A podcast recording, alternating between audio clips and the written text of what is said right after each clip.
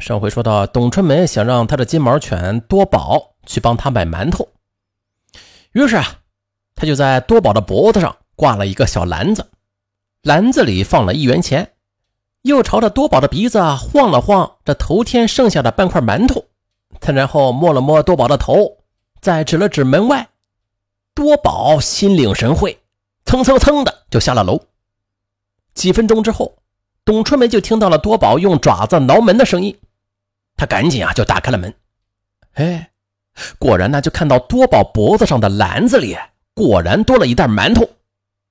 董春梅高兴的用手抚摸着多宝的脸，夸他好样的。多宝呢则一动不动，享受着主人的爱抚。此后，董春梅只要买些小东西啊，就会让多宝代劳，他把钱。以及想要买的物品写在字条上，放到篮子里。多宝呢就会懂事的叼着篮子跑下楼。同楼的邻居都知道多宝会买馒头和菜，有人故意逗他，就试着拿肉或者包子来引诱他，希望啊他把嘴里的篮子丢了去吃他们的东西。但是每次多宝都能够经得住诱惑，他就是不松口。后来啊。连扔垃圾这样的事儿，多宝也都能够替董春梅去做了。时间一长，多宝的名气就不胫而走。小区里的人呢，也都知道董春梅养了一条很通人性的狗。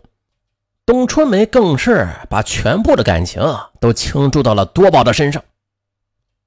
而儿子韩学亮偶尔来看母亲一次，见母亲对多宝如此疼爱，心里居然有种不舒服。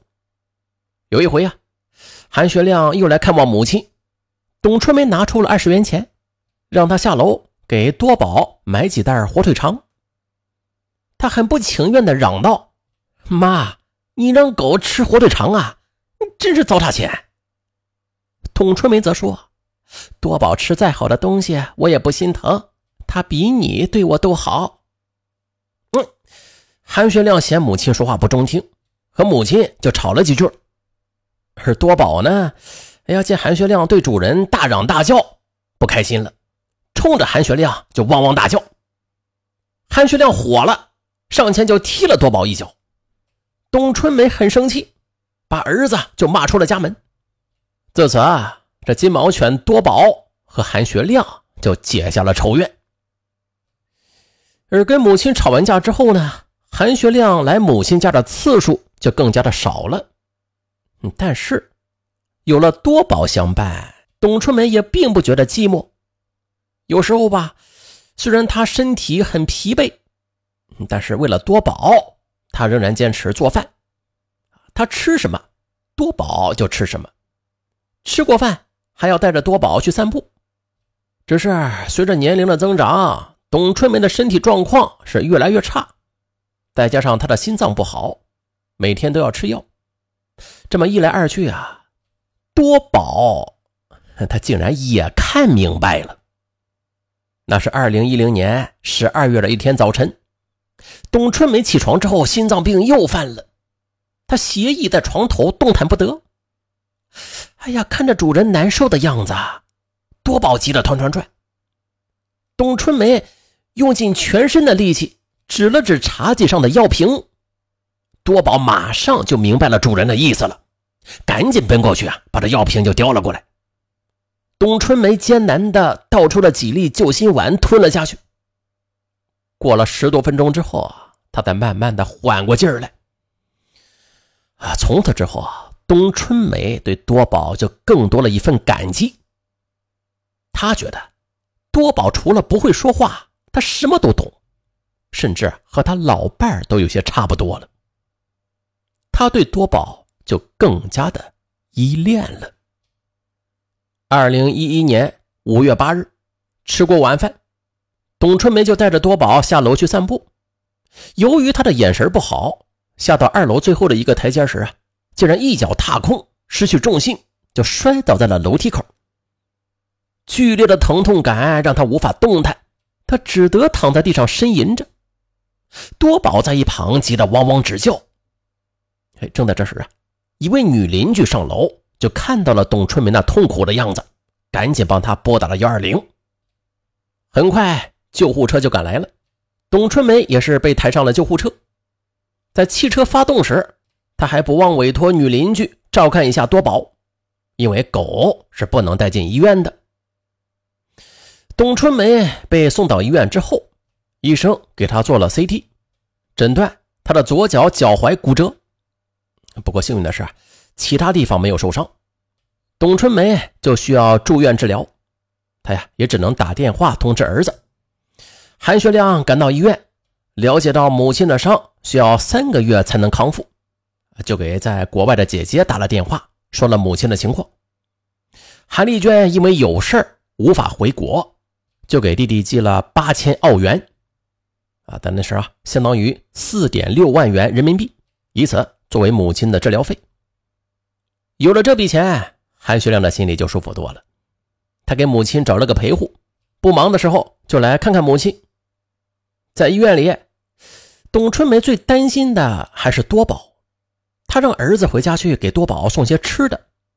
韩学亮不愿意去，董春梅生气地说：“啊，多宝天天在家里陪我，帮我买东西、扔垃圾，甚至还救过我的命，他比你对我的用处都大呢。我不能走路了，让你跑跑腿的不行啊！”一听母亲又把自己与狗相提并论，韩学亮生气地说。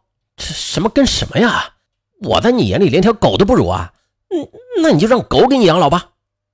董春梅被儿子的话气得也是不轻，捂着胸口啊直叫疼。哎呀，好，好，好，好！韩学亮见此，只得答应了母亲。到了母亲家里，韩学亮看到多宝确实是瘦了很多，并且还一直眼巴巴的看着窗外。韩学亮就幸灾乐祸的骂道。你这狗东西也有今天啊！说着，他气呼呼的把买来的狗粮就扔在了地上，吆喝多宝来吃。多宝见眼前这个男人对他凶巴巴的，就不愿意过来吃，还呜呜呜的朝着韩学亮呲牙咧嘴。韩学亮呢，把狗食放在地上，锁上门，骂骂咧咧的就走了。董春梅在医院里住了半个多月。对多宝的思念也是越来越深。一天，他让韩学亮回趟家，说给他取些衣服，然后啊，再给多宝买些狗粮，再续些饮用水。韩学亮虽然不情愿吧，但还是答应了母亲。只是这一回，韩学亮来到母亲家，还没来得及打开门呢，多宝就狂叫着，拼命的往门外冲。哎，韩学亮怕他跑掉。迅速的把门就给反锁上了，这下多宝被激怒了，就一转头啊，朝着韩学亮的腿部就咬了一口。哎呦，韩学亮疼得直大叫，顺手啊就抄起墙角的一根木棍，朝着多宝的头部狠狠的就打了一下。只听得一声闷响，被击中头部的多宝就抽搐着倒在了地上。韩学亮怕他醒过来反扑，于是啊。就到卧室找了根绳子，交叉着套在了多宝脖子上，用力这么一勒。几分钟之后，多宝就停止了挣扎。看到多宝死了，韩学亮的心里有些发慌起来。他知道多宝在母亲心中的分量，但是事已至此，只有先把多宝的尸体啊给处理掉再说吧。于是啊。他就找到附近的水产市场卖狗肉的摊主，以三十元的价格把多宝就给处理了。此后，每当母亲问起多宝，韩学亮都说他很好，但董春梅终归啊还是不放心。二十多天之后啊，董春梅终于是出了院，可是回到家打开门之后，哎。董春梅以为多宝会摇着尾巴扑上来呢，可是任凭他如何呼唤多宝的名字，却始终不见多宝。又看着儿子那躲闪的眼神儿，他顿时就感觉不妙起来，发疯的问：“我的多宝呢？你把我的多宝弄到哪里去了呀？”韩学亮见瞒不过去，只得说了实话。啊，你说，你把我的多宝打死了。弄清真相之后啊，冬春梅抓着身边的枕头砸向儿子，哭喊着：“你给我滚出去！你不是我的儿子，你你是畜生！”韩学亮看见母亲正在气头上，只得悄悄的离开了。此后的几天里，董春梅是不吃也不喝，睁眼闭眼都是多宝和她相依相伴的情形。二零一一年六月八日夜里，董春梅又一次梦到了多宝。早上醒来之后，他又是发了一阵呆，心情越来越沮丧。他感觉现在没了多宝，自己活着也没有什么意思了。想到这里，董春梅扶着凳子就挪到了厨房，打开了煤气阀，然后从容的躺在了床上。十多分钟之后，董春梅的意识是渐渐的模糊起来。一直到一个小时之后，一位邻居经过董春梅的门前时，他就闻到了一股刺鼻的煤气味他顿时感觉有些不妙起来，马上就拨打了幺幺零。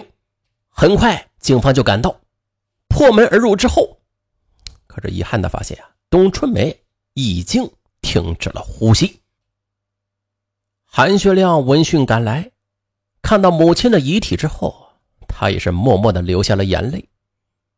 那泪水里有懊悔，有自责，更是有良心未泯、愧为人子的内疚。董春梅走了，但这有关于他与多宝的故事啊，却一直在他所住的大院里被邻居们谈论着。如今，在这个物质生活越来越丰富，可是亲情却日渐冷漠的时代，真心希望啊，这样的悲剧不再上演。我是尚文，咱们下期再见。